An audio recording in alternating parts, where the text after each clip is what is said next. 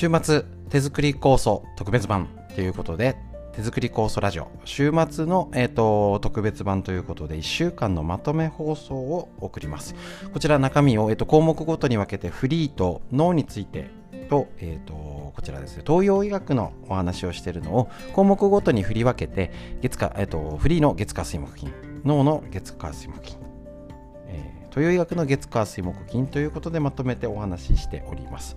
ですので、えーと、こちらですね、ぜひぜひ、えーと、普段ね、聞いて仕事が忙しくて聞けない方もだらだらつながってもらえあの、ありますけれども、適当に BGM 感覚でぜひお聞きください。またね、えっ、ー、と、ラジオで聞きながら、やりながら、えー、聞けるメリットもあるんですけど、デメリットとしたら聞き、取りこぼし、聞き逃しが結構あるよってことなので、ぜひ聞いたことがある方もこの土日、あんま出かけられない土日になっちゃいました。えっ、ー、と、ぜひぜひ家で少しでも学んで、このコロナ時代を少しでも笑顔で過ごせるように、えー、少し耳からお勉強一緒にしていきましょう。えっ、ー、と、週末特別版よろしくお願いします。どうぞ。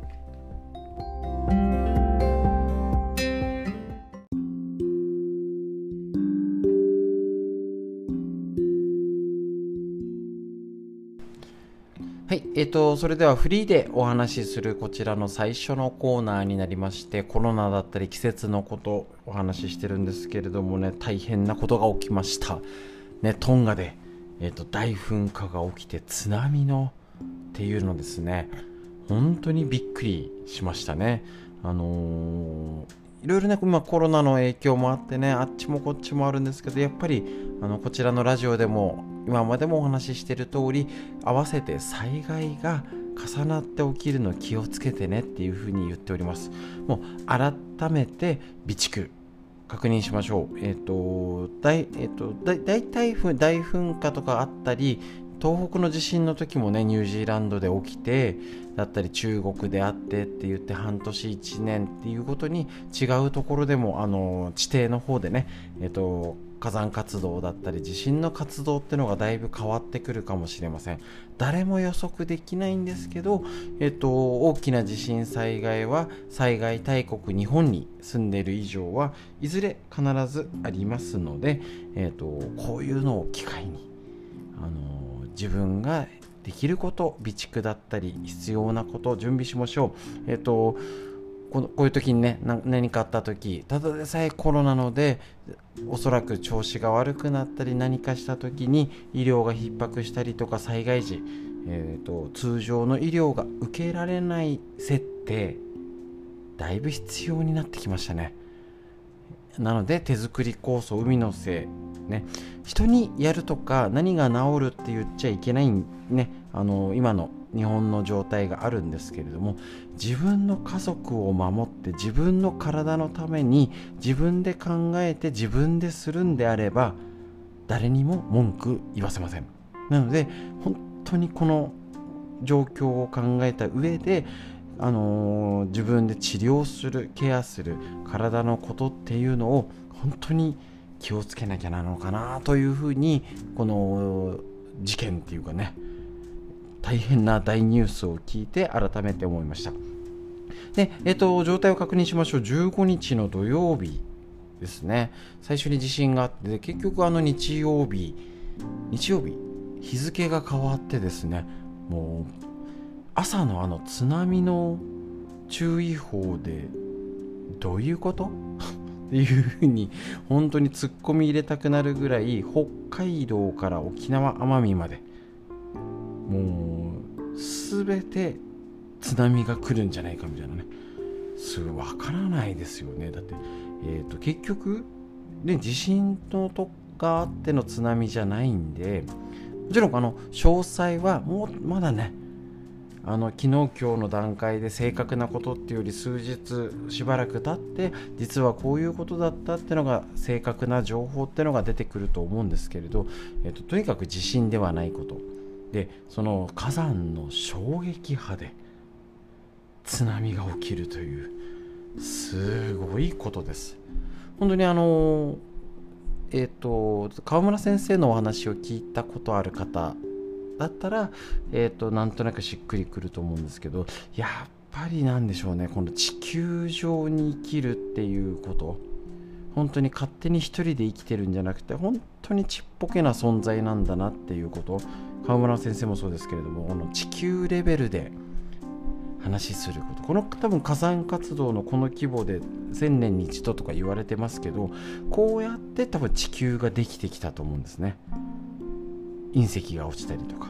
だから、えーと、あまり宇宙っていうとねなんかスピリチュアルみたいに言われちゃいますけれども結局宇宙との関係太陽の周りを回って公転季節が生まれ地球上が回ること斜め傾いて回ることによって自転赤道があり季節が生まれその中での四季折々、ね、あの温暖な気候寒いところずっと暑いところが生まれその時に受ける生き生かされてる植物生物としてあくまでその地球上にいるちっぽけな生物なんだ。自然を前にしたら。なすすべがないっていうことは本当にあの前は東北の大地震だったりっていうことでまざまざということでありますのでよく川村先生も何度一緒に行きましたかね。浅間の噴火ですね。鬼押出し。もうねこれでね地球がこうだって言ってねなんかその時はなんかよくわかんねえな難しいなみたいなあるんですけどそういう中で日本もあり地球もありえっ、とデータで言うと日本とトンガの距離って8000キロぐらいあるらしいんですよね。いやその衝撃波が伝わる。もうよくわからない。ですね。で15日の土曜日の8時から9時の段階で2ヘクトパスカル気圧が下がったということなんですよ。もうよくわからない。ってことなんですね。え、ー、と圧力で言ったら下があ上がったのかな、えー、とすみません。ちょっと細かくあれですけど2ヘクトパスカル変動して下がって上がったんだけど、まあ、ちょっとこの辺りのことがもうちょっとね詳細が出てくると思うんですけれどもえー、と1平方メートルあたり約20キロの重さが変わったってことなんですよ。海水面でいうと2センチ下がる。もう言われてもよくわからない。ですね。ふあの、えーと、噴煙が20キロぐらい上に上がって北海道ぐらいの大きさなんかもうよくわからない。っていうぐらいの噴火があったってことなんですね。本当にこれがねあのー、もう、えーと、いろいろ火山活動だったり地震噴火っていうのが連動して起きるっていうのはもう間違いないと思いますしやっぱりね、あのー、何かしらねこのもう 10, 10年に一度は大体あるありますからね。もうそれは覚悟の上での日本だと思います。もっとトンガっていう場所ももともと多いらしいですからね。そういうのがね。だからあの録画してる人のなんかなんかトンガでトンガ近くニュージーランドとかでなんかえっ、ー、と津波の映像を撮ってる人があなんかちょっとゆ何？余裕がある感じの声が聞こえてくるみたいなねあるんですけれどもね。やっぱりねこういうことをやっぱ見聞きしてあ地球の歴史だったりなんかよくわかんないじゃないですかそういうこともね。ですけどあの何度かエピソードとしてお話ししている川村先生なんかねあの草津の湯畑見てこれで地球がわかるって言われてねわかんねえよって思ったんですけどそういう微生物だったり、えーと、そのマグママントルのことだったり噴火地震海だったり山川そういう自然の中で生かされてるっていうことやっぱり改めてちょっとねこのことをニュースを聞いて確認しなきゃいけないのかなと。でさらにこのコロナの中でコロナが収束しない中でやっぱりこういうことが起きてくる。ていうことですね。これは本当にあの必要なもの備蓄なものも必ず確認しましょう。手作り酵素はすぐ作れません。海のせいとか、あの、今どれぐらい在庫があるでしょうか。いつも話してますけど備蓄を準備する前にすべきことは今どれぐらいあるのですからね。それをした上でどれぐらい使うの？じゃあどれぐらい必要だをきちんと知ること。とっても大事になります。ですのでぜひぜひこちらのねもうすごいことが起きた。と言えるニュースでもあるし地球規模って言ったら氷河期があったりこの46億年の歴史ですね。であったらちっぽけなこと。っていう風な基準だったりするので、あのー、川村先生も健康を考える会だったりいろいろね場所でお伝えね、あのー、教えとして言っているその地球規模でものを見る。っていうことですね。よくわからないことではあるんですけどこういう身近で起きたことほどぜひね今あの皆さんスマホでグーグーグルググってもらえれば何でも出てきます。ね。あのー、地球が生まれた、歴史とか地球の成り立ち46億年っていう歴史っていうのをちょっとググってみてください。今分かりやすく簡単に書いております。ねあの専門用語はいいんですよ。あこういうふうに火山って起きるのかな。地震って起きるのかな。こういう時に学びのチャンスです。し、えーとそういう準備がきちんとできた方ね、今しかできないしもうねそれでもやらないんだったらもうしょうがないと思いますのでね。まだまだコロナもこれから大変な時期になってきます。し、えーと、収束に向かうにつれてどういう準備ができるのか。で収束してえーと、前から言っております先のことをいかに見据えて今から何ができるか。この寒い時に足湯してますか？温めることしてますか？したかしないかです。やったかやらないかです。意識したかしないかです。是非こういう事件ニュース聞いた時にね何もできないですよ大きなことは。やれるべきことああこれぐらいならできること是非行動に移しましょう。ちょっと長くなりました。フリーのお話以上です。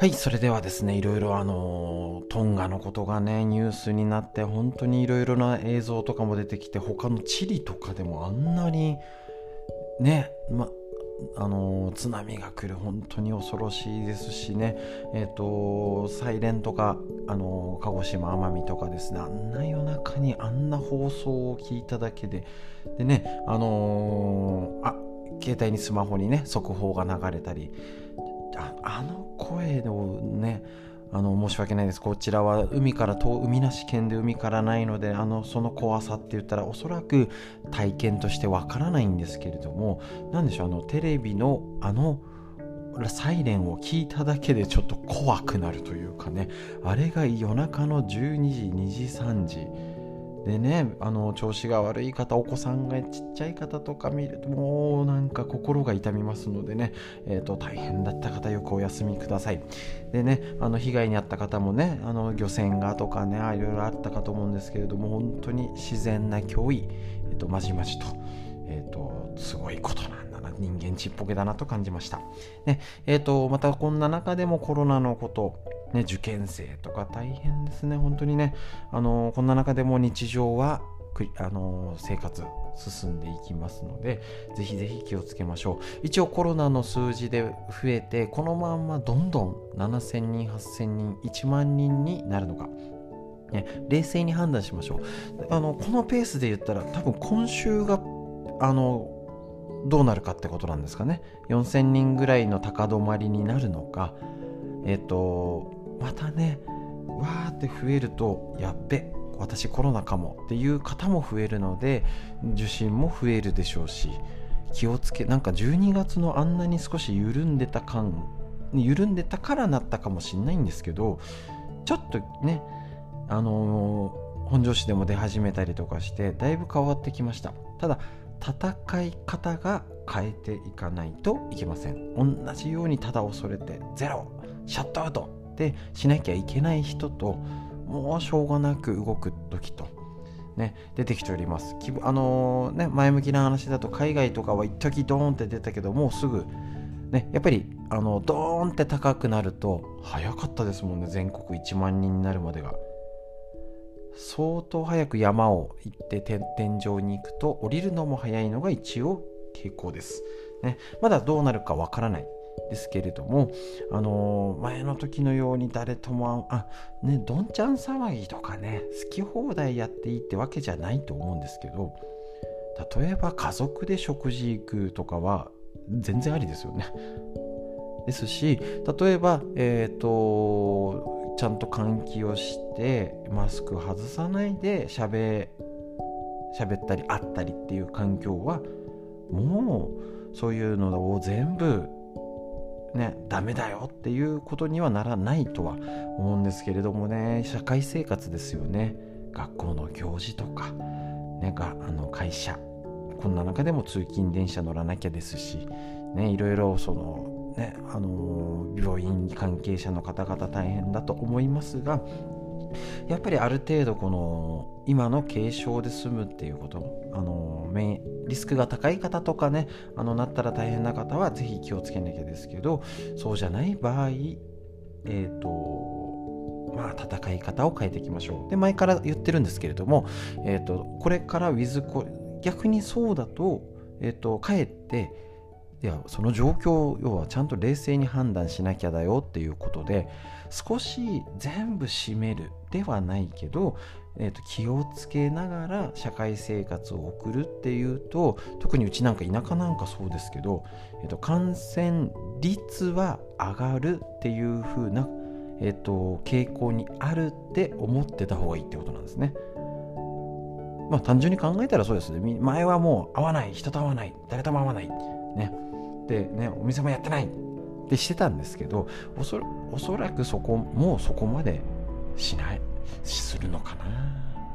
いや、まあねし、しても、してもしょうがないっていうのがあるんですけど、まあそれはどうなるかはわかんないんですけど、そういうよりは、えーと、人が動く形になるっていうと,、えーと感染率は上がるので特にこれからが免疫力がものを言う時になってくると思います。全然合わないんだったら言っちゃえば免疫力ちょっと弱くても合わないウイルスに触れないってことで感染は防げます。ただうちなんかも子供がいてね学校生活しなきゃだったりうちなんか治療で、あのー、やってますけどもうマスクは外さない消毒して人が触ったところをシュッシュって毎回して換気をする。もうそれ以上できないですしそれでいきなり移っちゃうっていうんだったらもうどうしようもなんないと思うんですけどやれることをやれるんですけどや中にはやれなかったり職種いろんな業態のお仕事の方もいたり、ね、ちょっと心配だよなって方もいると思います。し、えっと、免疫力がこれから余計ものを言う時になってくるっていうのはあんまりアナウンスしないでしょうし言われたら確かにねって思い、ま、思うじゃないですか。そこなんです。みんなそういう準備って普通悪くなってからするんですよね。いざ、えーと、例えばねあの東京でもそうですけど意外と身近でかかってないよっていう方もかかるってことですよね。1日4000人だって増えてくると。濃厚接触者も含めて言うとよりこれからの方が身近になっていくと。いうことですので特にまたこれ、えっと、ちょっとねまたトンガの話が出てきちゃったんでまたあれですけどこのフリーのコーナーではちょっとねこウィズコロナアフターコロナの時代を見据えて酵素の活用方法免疫力の上げ方ちょっとねやっていけたらと思いますのでよろしくお願いします。ということでフリーのお話以上でした。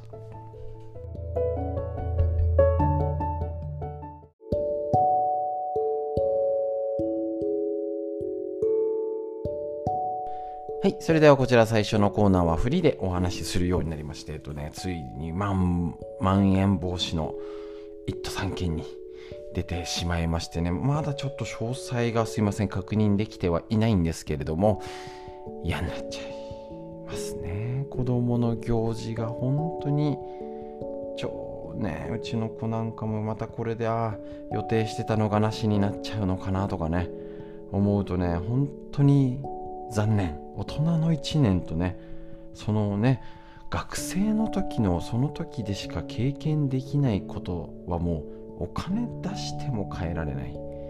ちょっとねこれが悔しいんですけれどもただね、ネットとか他でテレビだけ見てたら聞こえてない方もいると思うんですけどだいぶもう2年経って同じ対策しかしない。やっぱり病床が足りない。ちょっとねもう変えた方がいいんじゃないっていう声がだいぶ出ておりましてねあのー、海外では医療逼迫してませんよね。はい。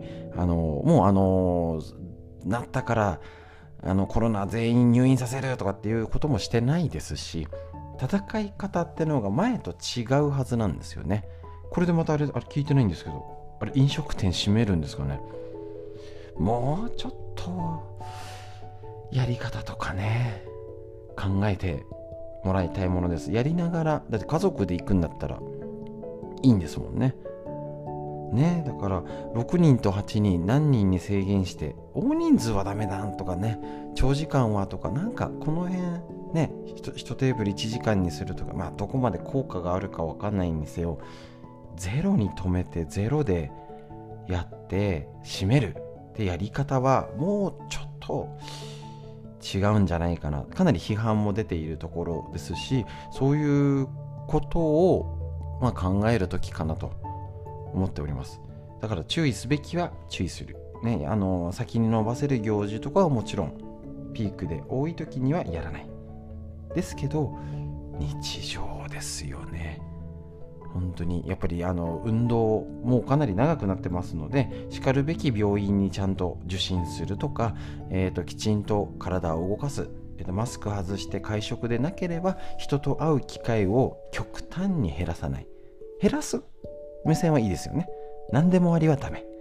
けどゼロ行かない会わない出かけないっていう対策はもうちょっといらないんじゃないか。もちろんハイリスクの方ねえー、と高齢だったりとか危険ね、あのー、お仕事上っていう方もいらっしゃるので全だから全員一律同じはいらないですよね。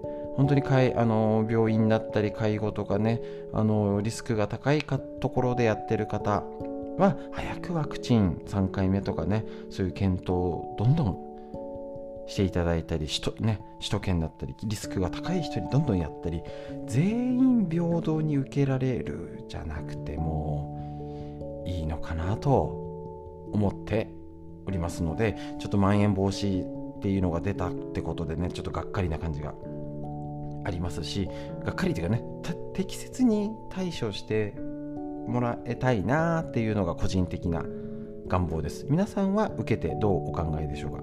ぜひねこういうワクチンだったりこうこういうやり方は人によって全員意見考え違いますのでそれはそれで OK です。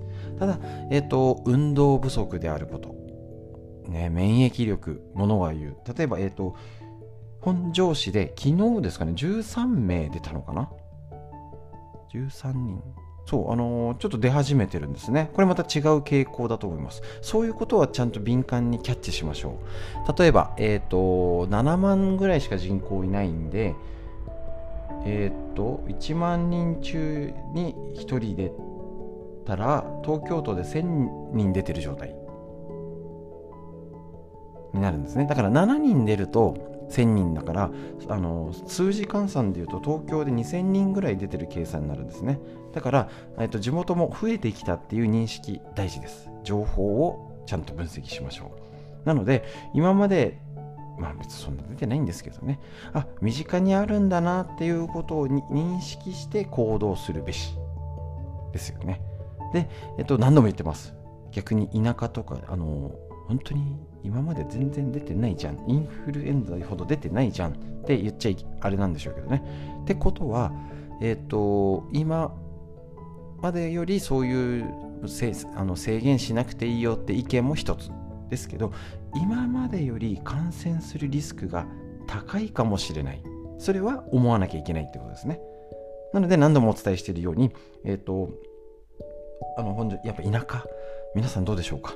都会に住んでる方聞いてる方はあれですし都会の中でも身近で聞いてなかったよねって方が急にいやあの兄弟のとか隣に違うとかね身近でも見聞きする。ここで免疫力がものを言う時ですね。はい。なので改めて酵素ちゃんと飲んでますでしょうか食事ですね。えっ、ー、と便の調子おしっこの出とかどうでしょうか。あのこんなこと言われないと気にしないんですよね。ねなんか最近うんち出てないかもとか。あのー、乾燥してますからね。水分取ってますでしょうか。ね、あの左右おすすめですね。私本当に飲まないタイプなんですよね。だけど本当にちょこちょこいっぺんにじゃなくてちょこちょこやっぱ飲むように気をつけてますですね。これも喉を潤してウイルス細菌ね跳ねのけるためのポイントになりますしそれを代用して例えば海のせいでうがいするなんていうこともできると思います。なので、えーと、そういうことやってるかってことなんですよね。足あの足湯はね今ね毎日できてないんですけどやっぱりねあのー、40も過ぎてあのー、冷えって対策を変えなきゃ。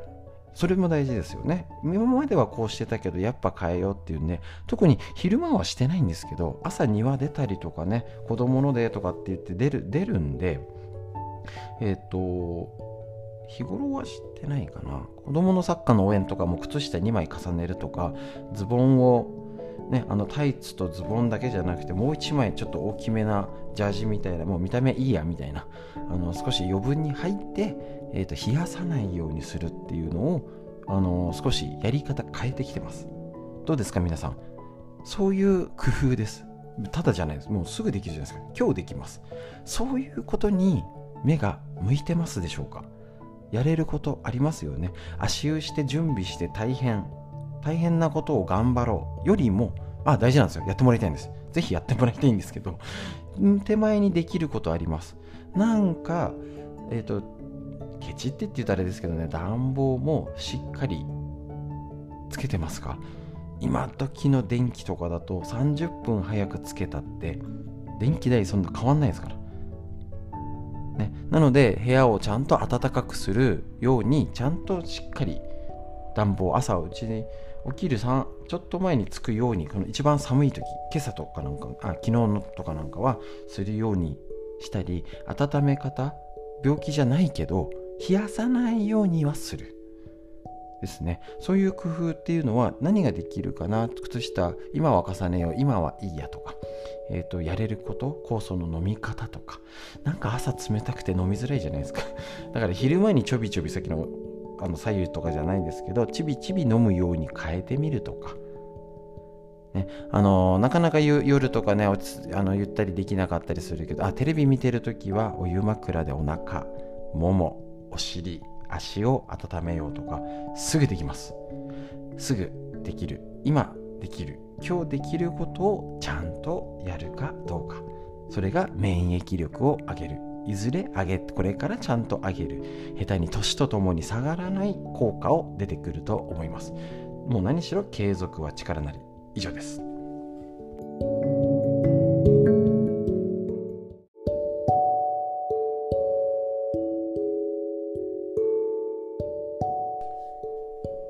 はい。ということでですね、オミクロン株のについて、まん延防止などの政治のことが動き出してきております。まあ、5000人も超えてきましたので、えっ、と、これから特にですね、またあの今週来、えっ、と、特に今週、どれぐらい増えるのか、また来週にかけて増えるのか、もう頭打ちになるのか、そこをぜひ見ときましょう。ただ、重症者数がかなり少ない。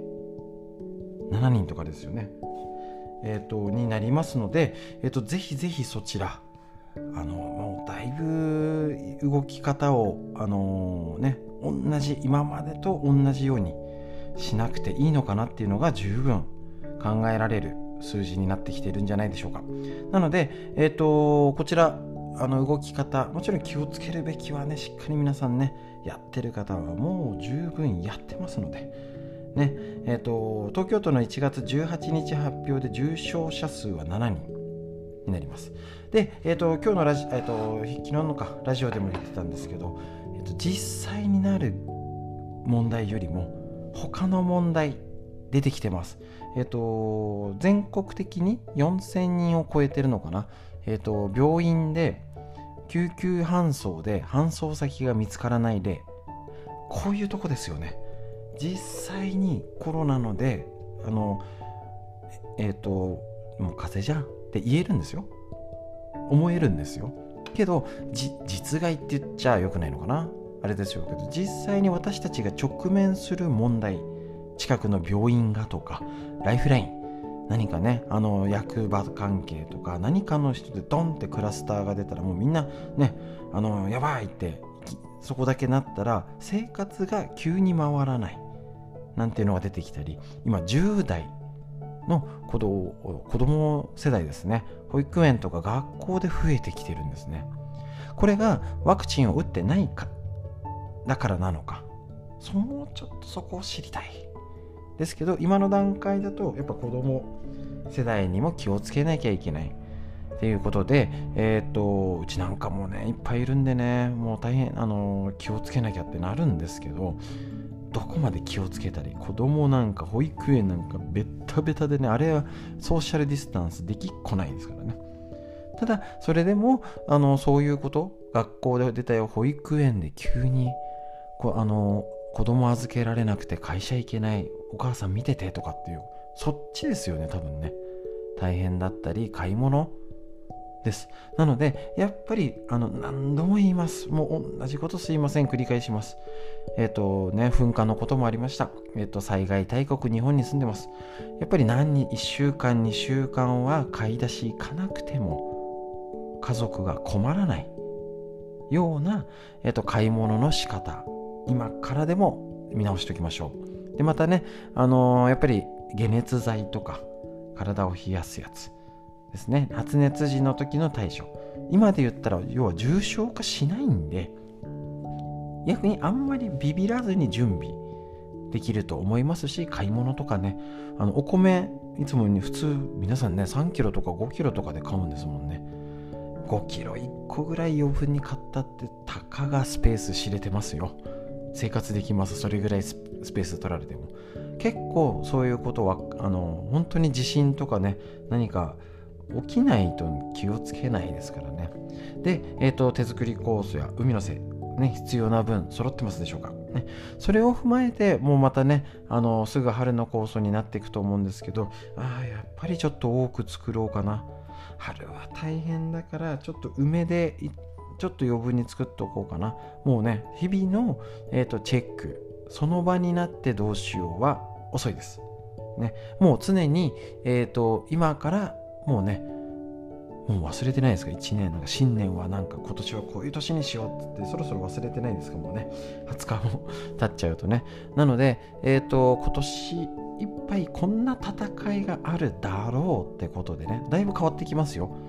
で先を見据えつつ、えーと、こちら本庄市でもまたねおめあの出てたりするんですけれど結局ですね、あの感染リスクが高まる状態だったり人が動いたりとかっていう風に変わっていくので免疫力しっかり今つけていったりやっぱり血糖値コレステロールねあの、えーと、血圧ですね。これが高い方はリスク要因になります。重症化になりやすい。これね結局はあのコロナ以外もですからね他の病気になりやすい。脳梗塞心筋梗塞認知症とかね何の病気にも良くない。ってことなので本当にここでやっぱり家族で話してあちょっと体重がやばいかもね。きちんと確認しましょうね BMI だったり体脂肪をチェックした上でしっかりあの、また出かけられないとかねマンボウでっていうんだったらこれをチャンスと捉えてあったかい日は外で運動しよう。人と会う予定が立てられないから自分と向き合おう。で手作り酵素。今まであんま使ってなかった。ちょっと塗ってみようかな。足湯してみようかな。こういう機会とチャンスとして捉えられるかどうか。分かれ道となっております。是非酵素を作っている方はこの使い方チャンスと思って、えーと、いろいろ。もちろんこれを家族で共有して今何すべきか。これからのために何をすべきか。是非家族で話し合っておきましょう。フリーの話以上です。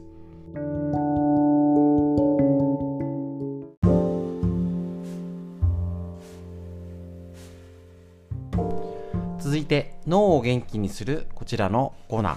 大人も子供も、えーと、みんなで脳を元気にねもちろんボケないためにだけじゃなくて働き盛りも頑張って働けるように子供もねゲームやスマホやね勉強にあの目が疲れることをしておりますのでぜひぜひみんなで脳を元気にする方法を勉強していきましょう。こちら参考本。認知症予防の第一人者が教える。脳にいいこと辞典。本当に聞くことだけを集めました。正当者の白澤拓司先生の監修のこちらの本からぜひね脳のこと勉強していきましょう。こちら今日のページは手紙を書いて脳も心も豊かに。最近ハガキや手紙を書いていますか？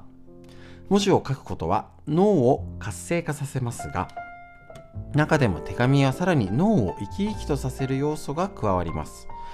手紙は受取人がいることが前提です。日記は自分しか見ないので思いつくままに文章を書いても問題はないんですが手紙は相手に内容が伝わる文章でなくてはなりません。ある程度文法に気をつけて文章を組み立てるので高度な思考力。そんな風に考えたことないですけどね。そういう風にあ相手のことを考えて書くってだいぶ頭を使うんだってことですね。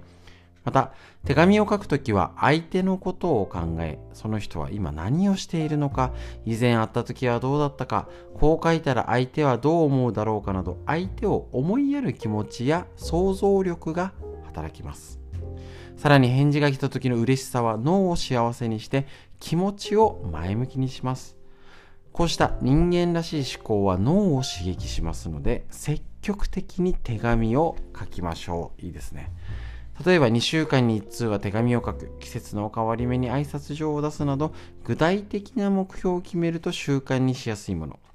季節感のあるレターセットや切手を買うのもなんかねせっかく出た時にあこういう封筒がある。あちょっとこれあの猫ちゃんワンちゃんの可愛らしいわなんて探すのも一つ脳を元気にする方法かもしれません。結構今頃字を書くと漢字忘れてますよ。やばいんですよ。本当に。で意外と進まない。とっても難しいです。だからこの逆にねなんかコロナも増えてきたしな家にいよっかなって時の何をしたらいいのか。ぼーっと時間が過ぎるのも一つ。こうやって少しでも脳にいいことをしながら何か楽しみながら新しいことやってみるっていう時間も一つ。自分で選んでその時間を過ごして貴重な時間生活していきましょう。脳にいいこと。以上です。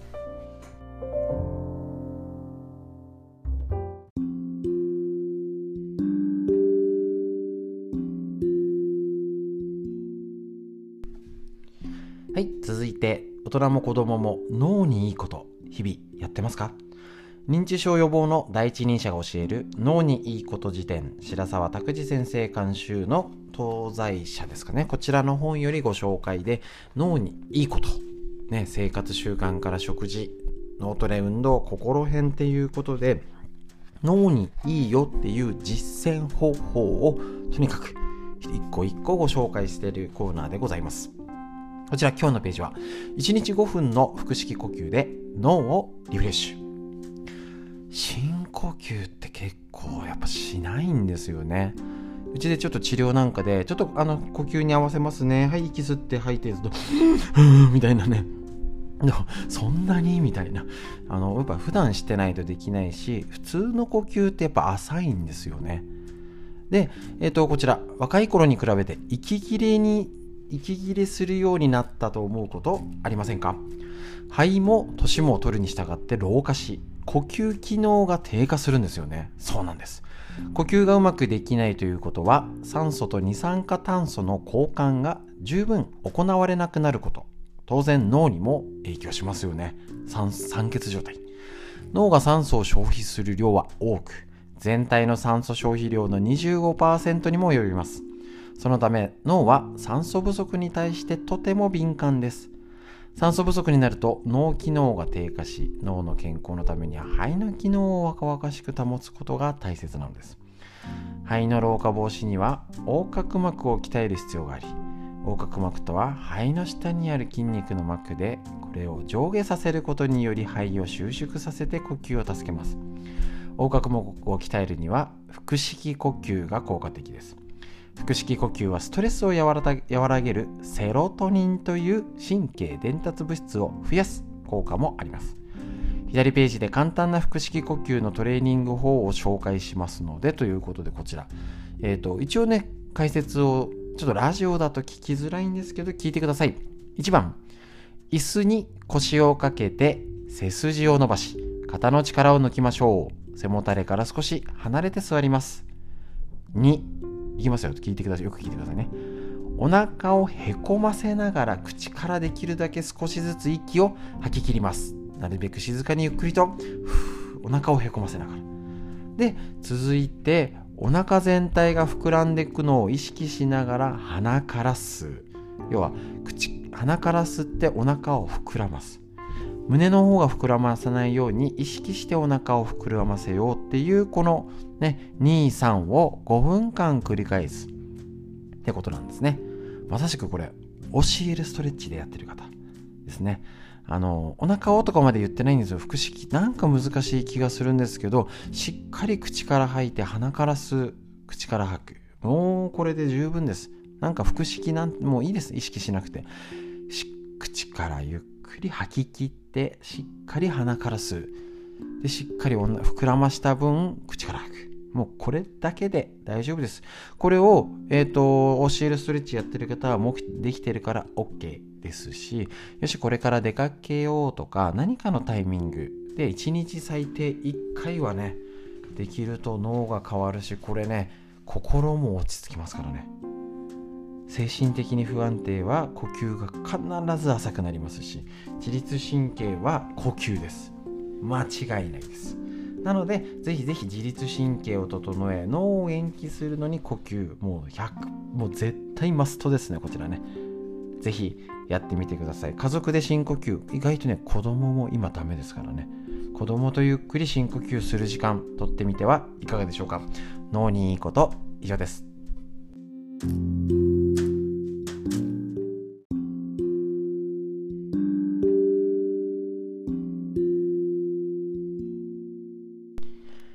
はい、続いて、脳にいいこと辞典参考本。こちら、認知症予防の第一人称、第一人者が教える脳の実践方法。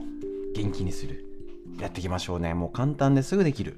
ね、白沢拓司先生の、えっと、こちら、正当者の本からですね、えっと、本当に身近なこと、これね、逆にいつも言ってるんですけど、あ、これやっぱ脳にいいんだって知ってて行動するのとなんとなくだって朝日を浴びるなんてみんなしてるじゃないですか。セロトニン動向って。じゃないんです。ああ今朝日を浴びてお天道様を拝んでる時にこれは脳が元気になってくれるんだと思って浴びるのとうんねみんな朝日浴びてるじゃんみたいな。ね、毎毎日通勤でとかっていう方をね浴びてるじゃんと。なんだだりーなって言って浴びてたら効果が違うよってことなんです。一つ一つ確認しましょう。で、これ、この本、とにかく簡単な実践方法やってますか？ね、1日5分の休憩、手紙、日記、2日前の日記、どうですか？やってますか？手書き家計簿、新聞の音読、家事、計画的な家事、料理で脳がフル回転。もうね、身近なことしか言ってない。だから、すぐできる。だから、これぐらいはできなかったら何もできませんよ。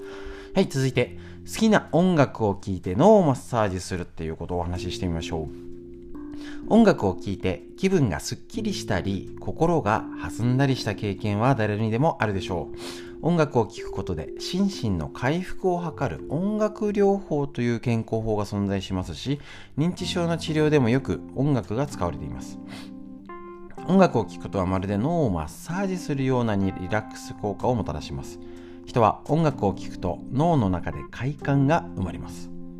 快感を感じると脳内でドーパミンという神経伝達物質が放出され脳が活性化。まあ要は脳が元気になるってことですね。とってもいいこと。音楽大事。ドーパミンはやる気を起こさせる効果があるため音楽を聴きながら作業すると作業がはかどるという人も多くいます。もちろんこれねあのあれ勉強あれすいません今データ出てこないやあのもう集中力のものによったら音楽かけた方が集中力落ちるなんてのもあるらしいのであのなんかね、毎日の、あまた洗い、もうね、洗い物して洗濯物して、あーっていうね、あーっていう時の行動でどうぞ音楽聴いてみましょう。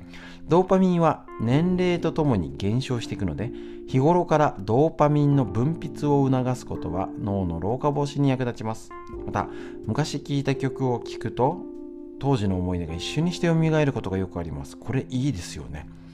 アイドルとかね、昔よく聴いた曲、あのね、俺なんかあれですもんね、子供があの保育園とかで童謡を歌うじゃないですか。で、えっ、ー、と、ちょっとはあのピアノで習ってたりしたので、あの何あの今日歌ってきたのって最近してないな。ね、ピアノで、ね、あの今冬、それこそ時期の歌、ね、雪やコンコンとか今歌うじゃないですか。それをちょっとピアノで一緒に弾くだけでね、やっぱね、なんか懐かしい感じしますもんね。だからそれをあの上手に活用しましょう。音楽には記憶を呼び起こして脳を活性化する働きもあるのです。作業する時に音楽を流したりお茶を飲みながら音楽に耳を傾けたりと毎日の生活に音楽を取り入れましょう。曲に合わせて一緒に歌うのもおすすめですと。でどうですか？なんかなんかしまい込んでた CD とか今昔あのー、アナログ版えっ、ー、と何ですかドーナツ版？ね。あのレコードなんてあの今しまってある人いるんじゃないですか？今あのレコード流すやつ安く買えるんでそういうのもねいいかもしれませんし、ぜひ YouTube とかで美空ひばりさんとかね、昔の歌手、今演歌のね、聞くテレビ番組ないんで、そういうのこそ、ことこそ、新しく挑戦して、YouTube とか新しいそので聞いてみて、やるっていうのも活性化。しますね。ぜひ、これもう今日すぐできますしね。まあ苦手な方は今度息子さん、娘さん来てどうにするの？どうやって調べるのとかね、検索して、もうここのね、流す、こうやってやると聞くよ、好きなやつがね、出てきたら昔の演歌っていうのでね、調べてもいいし、あの昭和、歌謡とかね、あのー、何ですか、おこととかね、ピアノ、別にあの、ね、あの植物みたいにクラシックモーツァルト聴けば全部いいわけじゃないですからね。あもちろんモーツァルトもいいですしジャズとか昔のね喫茶店で流れてたようなねあのやつでコーヒーをいただくとか。ねそういうのってちょっとね日常が変わりますので是非やってみてください。脳の元気にするため。以上です。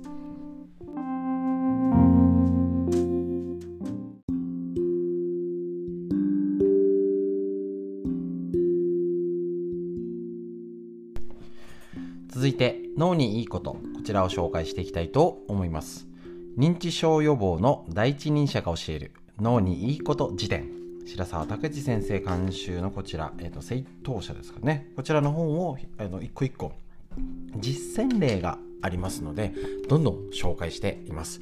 結局ね脳を元気にする方法意識して実践しないとあっという間にボケたりとかですね脳が衰えて今ね、精神疾患とかそういう問題働き盛りにも増えてますので家族みんなが元気になる方法の一つなかなか手に入れづらいこの脳についてぜひ一緒に勉強していきましょう。こちらですね、えーと、とても実践例生活習慣ということで日々のできること呼吸だったり昨日の好きな音楽もうすぐできますよね。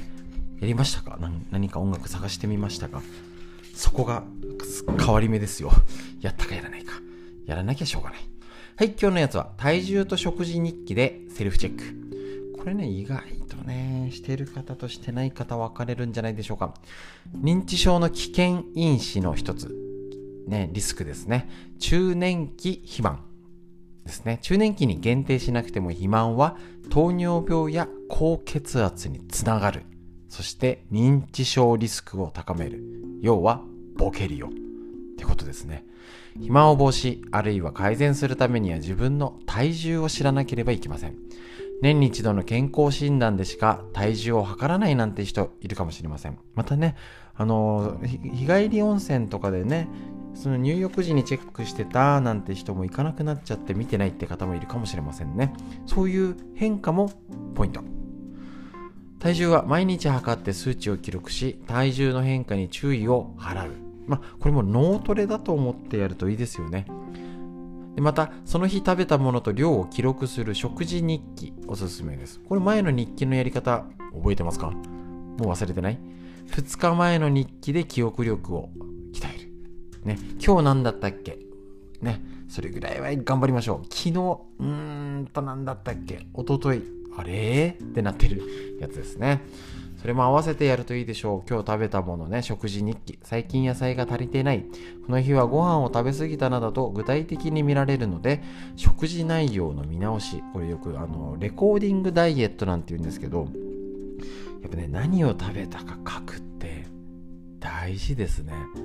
思いのほか食べてるし、意外と水分取ってないとか。ねあの、自分で自分の思考ってよくわからないんですよ。多分人から見て客観的に見てなんか肉多くないとか魚1週間で全然食べてなくないとかっていうことの気づきがあると思います。えっ、と、そのためにもね、日記をつけると、えっ、と、手帳やカレンダーのメモでもいいですからね。あのー、もう、家でね、他の人がもう見ないですから、カレンダーに書いちゃう。ありです。体重の記録と食事記録を見比べればさらに細かな体調の変化に気づけます。食事の内容にあまり変わりがないのに体重が極端に増えたり減ったりこれも病気の気づくサインです。病気のサインかもしれません。脳を守るために自分の体を知ること、これが先です。いきなりボケないですからね。必ず、まあ、前兆ちょっとずつがあったり姿勢が悪い体重の変化とかがあってボケたりとか精神疾患うつとかですね。で生活習慣病になります、ね、急に今日お肉食べて油物食べたから今日ならない。だから大丈夫ってのもあるしだから厄介。ぜひこういう気をつけて脳トレだと思って体重と食事日記。カレンダーでも何でもいいです。まずメモしてみてどういうのか確認しておきましょう。脳にいいこと。以上です。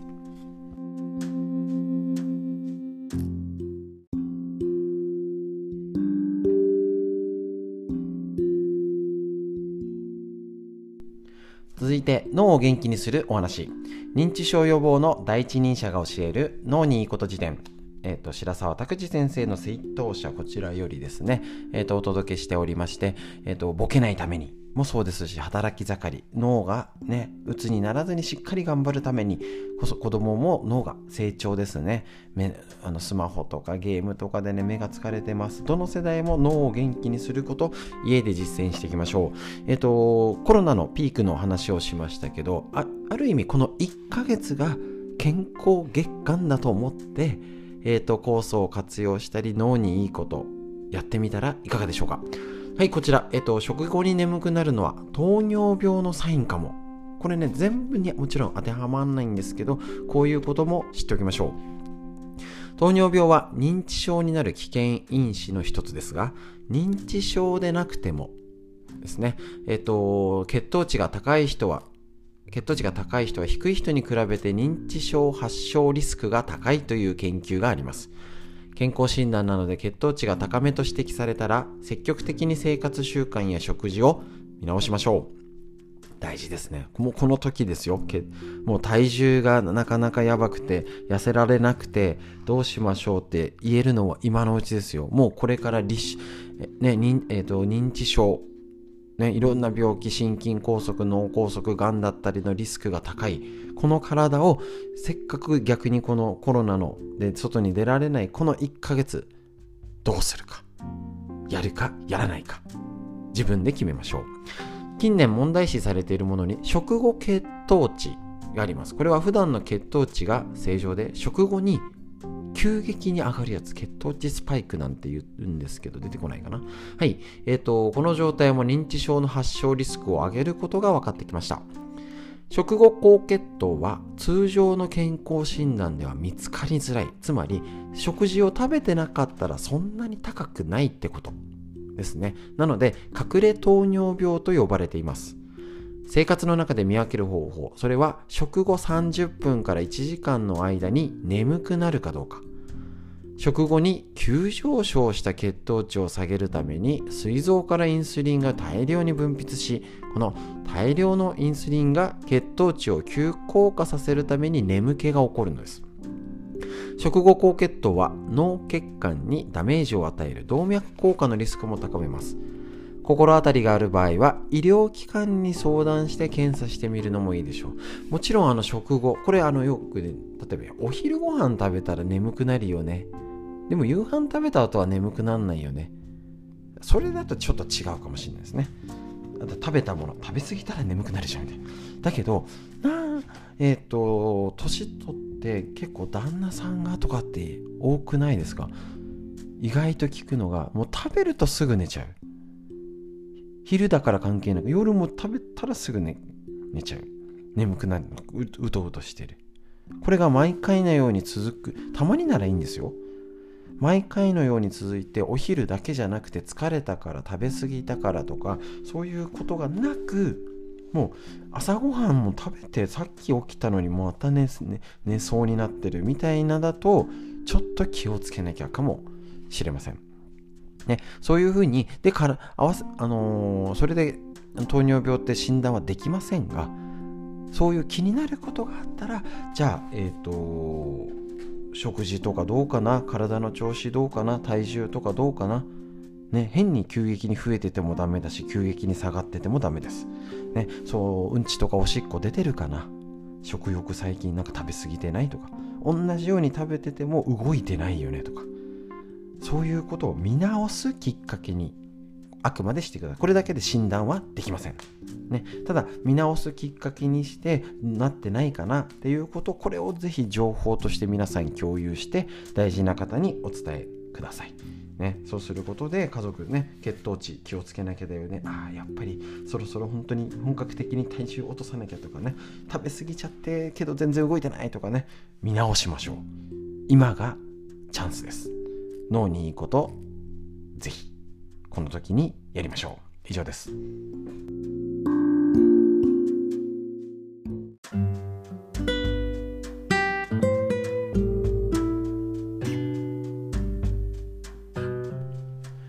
はいそれでは続いて東洋医学の知恵こちら参考本。緑薬品漢方堂の毎日漢方。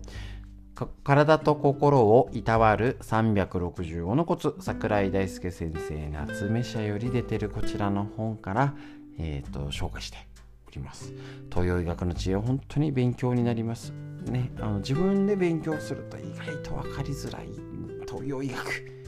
ですけどねあのー、病院も細かい検査とか科学的技術がない時代になんとか体のサインを読み取ってなんかちょっと解釈してやれる方法ないかなっていうしたあの統計学的なねこういう傾向の人が多いんじゃないかっていうふうに私は解釈しております。是非確認してみてください。こちら低血圧の人は血とエネルギーが不足しています。なるほど。低血圧を血高血圧を下げる方法はいくらでもあるんですけど低血圧って意外と皆さん悩んでます。低血圧には3つのタイプがあります。血血を流す力が弱いエネルギー不足タイプ。潤いや血自体が不足したタイプ。胃腸が弱くて血や血を流すエネルギーを生み出す力が弱いタイプ。この3つだそうです。血を流す力が弱い。潤いや血そのものが足りない。胃腸が弱くて、えーと、エネルギーを回せない。なるほどですね。中医学では体内にある血血血を含む全ての液体はそれ自体では動くことができず体内を滞りなく巡るためには気というエネルギーの力が必要と考えます。これ東洋医学独特ですね。えっ、ー、と、要はそのものだけじゃなくて、物があっても、要は運んでくれる、えっ、ー、と、昔の貨物列車みたいな感じですね。あの、秩父セメント、この辺ありましたけどね。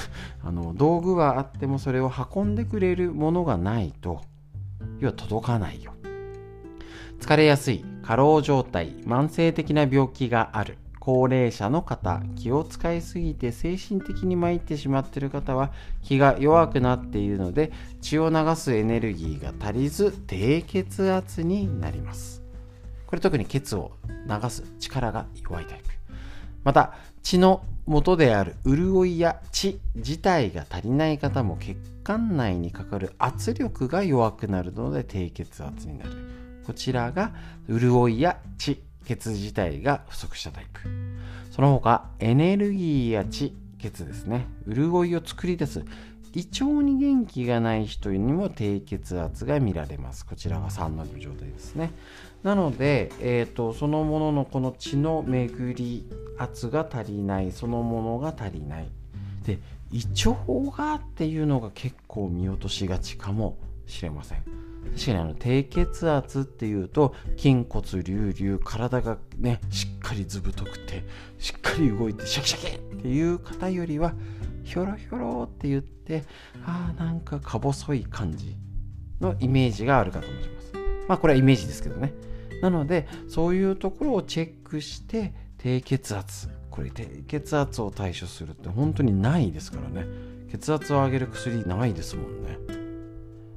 だけどじゃあ胃腸が弱いのかなエネルギーが足りないのかなその血そのものが足りないのかなっていうことで少しでも家でできるケアの方法ぜひ探っていきましょう。こういう情報をぜひねあのシェアして LINE とかねあの低血圧じゃなかったっけ？なんかこういうの聞いたんだけどどう？当てはまりそう？ね当てはまることは当てはまらないこと。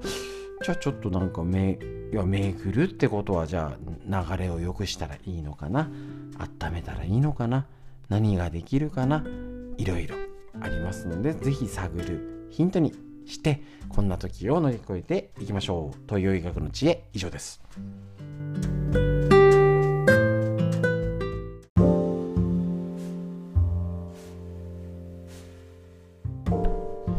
続いて東洋医学の知恵を一つ。こちら、緑薬品漢方堂の毎日漢方。体と心をいたわる365のコツ。桜井大輔先生の夏目社より出てるこちらの本で東洋医学の知恵を一つ一つご紹介していきますとっても勉強になりますね日めくりカレンダーのごとく365ページ分あるというね素晴らしいですかえってこういうちょっとずつの方が何かのやつを東洋医学でもね今ね分かりやすいんですよ。今の本カラーでね気血水とかの考えがとっても分かりやすく解説してるんですけど意外と最初から見ると大変なのでこういうやり方いいですしぜひぜひ、えーと、こういう辞書的な本分厚いんですけどね1300円ぐらいなのでプレゼントにいいかもしれません。こちら1月18日のページになります。何日、えっと、便秘は胃腸のさまざまなトラブルが原因だよ。多いですね、便秘の方。何日も排便がないとお腹が張る、重たい感じがするといった身体的な悩みはもちろんですが、何より不快で気分が晴れません。中医学には1日1便という言葉があり、基本的には毎日便通があるのが良い状態です。ただし、毎日排便があっても残留感がある、残便感、便が出にくく苦痛を感じるならば便秘とも言えます。ですね。やっぱこの状態便の調子は大事。免疫力に大事。中医学について便秘は消化と吸収音になっている非消化器系胃腸系ってイメージでいいと思います。何らかの原因で正常に機能していないために起こると考えます。ですからその原因を取り除くことが便秘改善への糸口です。ところで便秘の悩みは女性からよく聞きますね。それは体を潤す血が月経で失われるためと筋肉量が少なく排出する力が弱いためです。ちなみに男性は逆に下痢しやすい人が多いです。最近便秘の男性も増えている感じがします。これは男性は脂っこいものを好む傾向があるのとホルモンの関係でストレスからの下痢を起こしやすいためと考えられます。ということなんですので便秘は胃腸のさまざまなトラブルが原因ということになりますので便秘しないため腸内環境を良くするためにもうとにかく今は温める。酵素をしっかり飲むとし普段の食物繊維しっかり野菜とってますか、ね、そういうこと口から入った入るもの口から入ってからのことぜひ考えて体のケアやってみましょう。東洋医学の知恵以上です。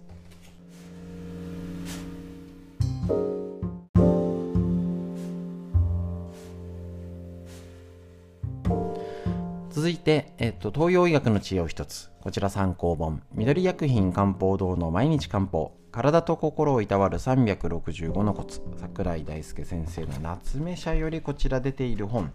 で、えっ、ー、と一つ一つ日めくりカレンダーのごとくご紹介しておりましてね。やっぱ東洋あすいません。東洋医学の知恵。大事ですねこちらね。でかといってねやっぱね普通に勉強するととっても難しくなっちゃいますので簡単にゆるく確認しましょう。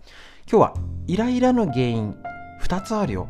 ほほう中医学東洋医学が考えるイライラの原因には思いや悩み恋愛が成就しない時や欲求が満たされない時に起こる進化を心の火によるイライラと人間関係やプレッシャーなど、えー、と精神的なストレスや怒りなどから来る感化肝臓の肝に火によるイライラがあるとされています。ほう、こういうふうに2種類に分けるんですね。どちらも症状的には似たようなものが多く、進化と感化のどちらかが主体になっているかを見分けるのは難しいのですが、いても立ってもいられない焦り、動悸や不安、胸苦しいなど、胸のあたりの症状を感じる場合は進化、ヒステリックな反応や耳鳴り頭痛などカーッと頭に血が上るような状態は感化が強くなっていると推測するということなんですね。じゃあこれあれかな？そのまんま心臓をねあのツボを刺激するとか肝臓の流れを良くするとかねいろいろやり方はあると思うんですけれども、ね、欲求が満たされない。ね、心臓から来る。こうやってね分類することによってじゃあ心臓から攻めよう肝臓から攻めようっていうことで東洋医学やるんですね。これはあのねイライラいろいろありますけどもねなかなか。でもあの体これもあそうそう東洋医学のイライラとか感情ですね、えーと、特に肝臓は起こる。ねえーと肝臓心臓心臓は喜ぶ。ねえっ、ー、と肝心脾胃腸系はね意志気持ちとかねあのー、悲しむ憂うっていうのはね腎臓だったりねそういう恐れるっていうのがあ恐れるが腎臓ですね。悲しみ憂うとかね、えーと、肺とかですね。になりって肝臓と,、えーと、あ内臓と感情が、えーと一致してるっていうかこれね東洋医学のらしいんですけど私これねホルモンとすごい関わりがあると思っております。そこから要は東洋体の立て付け歪みから感情をコントロールする。要はホルモン系をコントロールしてるんじゃないか。と思ってます。カーッとイライラきたら肝臓系を鎮める治療。胸のあたり動悸とか不安もあってイライラしたら心臓系の巡りを良くする。ちょっとそういう見方見てみましょう。ってことはイライラしたら温めよう。イライラしたら酵素を飲もう。それでもありかもしれません。是非お試しください。東洋医学の知恵以上です。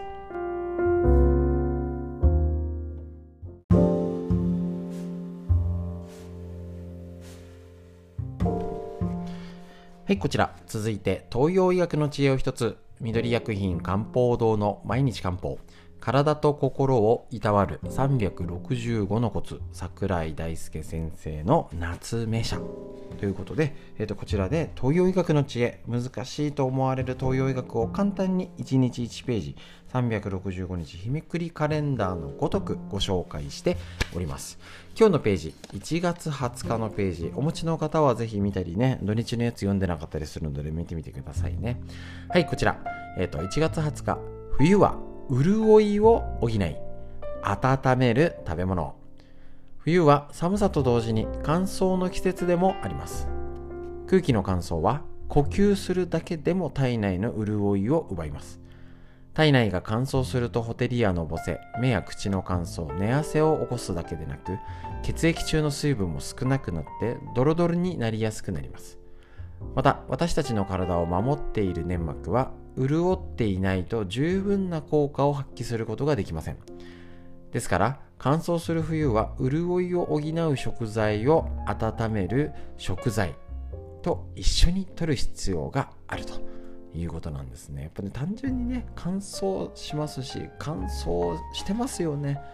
本当に。だからえっ、ー、とカサカサになると中の血液もカサカサ。それが中だと、まあ、カサカサまで乾かないのでドロドロになるよと。で結局ね粘膜。これね常在菌との関わりだったりここにねあの体のバリアありますので口の粘膜、ね、目の潤い。目鼻口。ですね。えっ、との方の潤いっていうのはとっても大事になります。潤いを補う食材には、えっと、肉魚で言ったら豚肉カニエビ牡蠣野菜は野菜きのこ果物里芋白菜長芋自然薯ゆり根黒白きくらげ梨りんご柿。その他もち米卵豆腐黒豆昆布。ごまですね黒と白両方。ハトムギ蜂蜜オリーブオイルということでもちろんこれをね今日一口食べたから急に潤いトゥルルルンっていうわけではないんですけれどもあの毎日何食べようってね悩んでる主婦の方はあえっ、ー、と潤いを入れるのを材料を使おうっていうと,、えーと、食材選びのヒントだったりねなると思いますのでぜひあのこれこういうのをね家族でねシェアしてみてくださいはい。で、またなお、唐辛子や生姜など、辛みが強いものは発汗を促して、潤いを損ねるらしいんですね。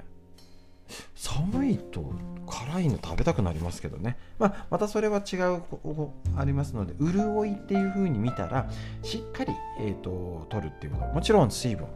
えーと、私も今、左右をなるべく飲むようにしておりまして、ね、あのー、ただ、お茶っていうよりもねあの意外とそれをねちょこちょこ飲むようにしてますでもともと乾燥肌だったりするのでえっ、ー、とすごいぱねちょこちょこ取るの、ね、この時期だからこそ。いっぺんにごくごくじゃなくてちょこちょこ水分補給もあのこまめにしましょう。ですので手作り酵素の飲み方も朝1杯だけだよって方も量少なくしてちょこちょこにするとか。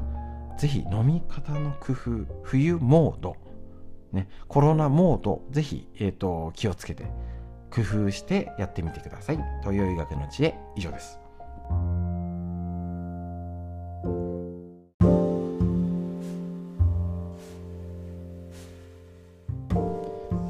続いて、東洋医学の知恵、こちらより紹介します。緑薬品漢方堂の毎日漢方。体と心をいたわる365のコツ。桜井大輔先生の夏目社ということで、この前ですね、いつだっけな、えっ、ー、と、本屋さん見たら、ほんと桜井大輔先生の本めっちゃ、なんか、あれまた新しいの出てるみたいな感じだし、何冊も出てるんですよね。ぜひなんか見やすいやつ、なんか分厚い系が多い気がするんですけど、まあ薄めなやつもちらっと見ようっていうのもぜひね、あの本屋さん行った時にチラ見してみてください。ね、はい、こちら1月21日のページ。下痢の症状は食の不節制やストレスじゃんってことなんですね。下痢。ね、便秘でお悩みの方も多いんですけど、下痢も大変ですからね。下痢は主にストレスや過労、食事の不節制により消化吸収を担う非消化系でですね、が弱ったために起こります。ってことなんですね。要はストレスや過労、食事の不節制がほぼほぼ下、ね、あのー、下痢、問題あるよ。胃腸系が弱ると、食べ物から栄養やエネルギー、潤いを作り出す力が低下します。これ東洋医学っぽいですね。潤いを作る。そのため、元気がない力が入らない、倦怠感、無気力といった症状を伴うようになります。加えて冷え症や手足の冷え全身の虚弱などが重なっていると。胃腸を元気に動かすためにあのたくためられた蓄えてある命のエネルギー生命エネルギー自体も不足する。体の活動のエネルギーですね。不足するので下痢が長引くこともあるよと。言ったことなんですね。この辺ね、えーと、東洋医学らしい考え方ではあるんですけれども、やっぱりこの栄養エネルギーがちゃんと体で回ってないよってことは、手作り酵素も含めて食べていろいろ気をつけて無農薬だなんだなんかね気をつけてる人でもお腹の中に入ってうまく胃腸系消化系が回らないとエネルギーとして回らないよ加えて冷えや手足の冷えあるともっと回らないよ。エネルギー自体不足するよっていう風に変換しましょう。だから今温めなきゃなんです。こういう理屈をちょっと聞いてね。ああそっかお腹の調子がね。でも酵素も飲んでるのになんでだろう。なんでだろうじゃないんですね。こういうやっぱ原因がちゃんとどっかにあります。逆に冷静にそれを探してああなるほどね。じゃあ温めてみようって気楽に行動してみた方の方が変われます。ところで子供はよく下痢をします。それは胃腸が未発達のためと考えられるので通常大人になれば落ち着きますよ。ただし早産の子や両親がもともと虚弱体質の場合は大人になっても胃腸が弱く下痢しやすいという可能性があるのでこのような先天的な理由やその他様々な病気で起こる下痢は例外なので個々に合った対策を漢方の専門家に聞いてみましょうということでですね。えっ、ー、とまあとにかく温めろってことです。でこのえーと、コロナがまた流行ってるオミクロン株の時ぜひ胃腸系ね脳もそうですし胃腸系腸内環境を良くすることのケアをぜひやってみてください。ぜひぜひこれ大事ですからね。ぜひ、えっ、ー、と、ケア、東洋医学の知恵を活用して家庭ケア、覚えておきましょう。東洋医学の知恵、以上です。